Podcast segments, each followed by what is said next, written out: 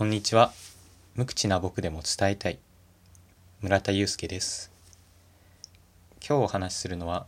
番組タイトルとイラストを変えた理由について。よろしくお願いいたします。皆さん気づいていただけるでしょうかね。まあ多分そんな気づく人はいないと思うんですけれど、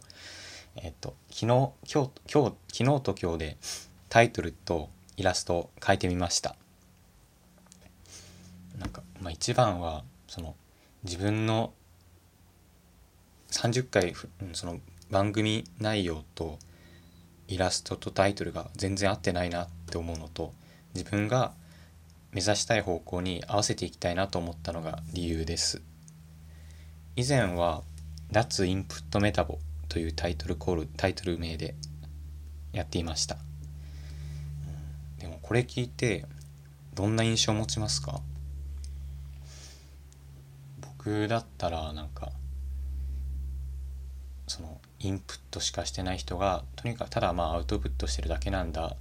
ふーんみたいにしか思わないの思わないのかなって思ったんですよ。うんうん、で僕自身としてはそうじゃなくてやっぱ聞いた人にハッピーになってもらいたいし自分の奥底にある思いっていうのをどんどん伝えていきたいなっていうのがあってこのラジオトーク始めたっていうところもあったんですよね。あそのもちろんはもちろんそのアウトプットも増やしたいっていうのもあるんですけどだだからそっちのことを優先したいなって考えた時になんかいい言葉ないかなってずっと考えてました。でそれで昨日ふと歩いてる時に思いついたのが「無口な僕でも伝えたい」だったんです。その僕自身は結構その集特まあ集団とかですね、うん、笑顔でうなずいてるとか聞いてることが多くて、まあ、喋らないことが多いんですよ。でも心の中とか頭の中ではやっぱ話したいこともあるし、うん、そのもそれは伝えたいこともたくさんあるんですよ。結構眠っちゃってることが多いんですけど。でそれをなんかうまく表現したいなって思ってこのタイトルにしました。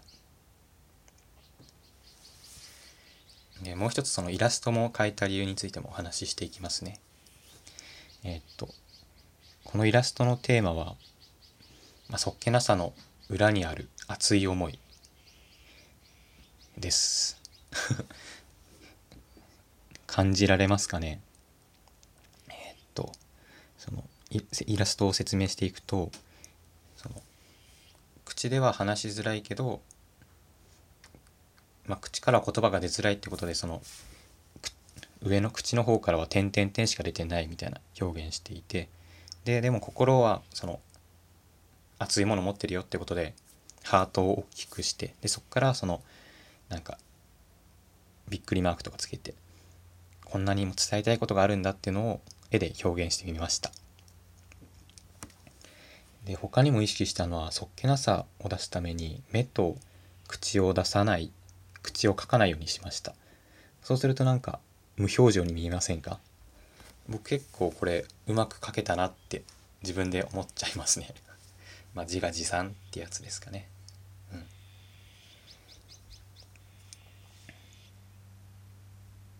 ん。うん。まあ今過去さまだ30回しかやってないんですけれどもこれからもそのみんなが聞いてあこんなこともあったんだとかあとこのラジオ聞いて嬉しいっていう気持ちになってほしいしなってくれたら嬉しいしその自分の奥底に溜まってるものをどんどん出す練習として続けていきたいなと思います。はい、今日も、えー、原稿は作らずにそのまま思ったことをかん話してみました。まあ、こういうその原稿を作らない回でその瞬時に思ってることを出していくっていう練習も必要なのかなって思ってまじそれを交え交えながらお話ししていきたいと思います。ありがとうございます。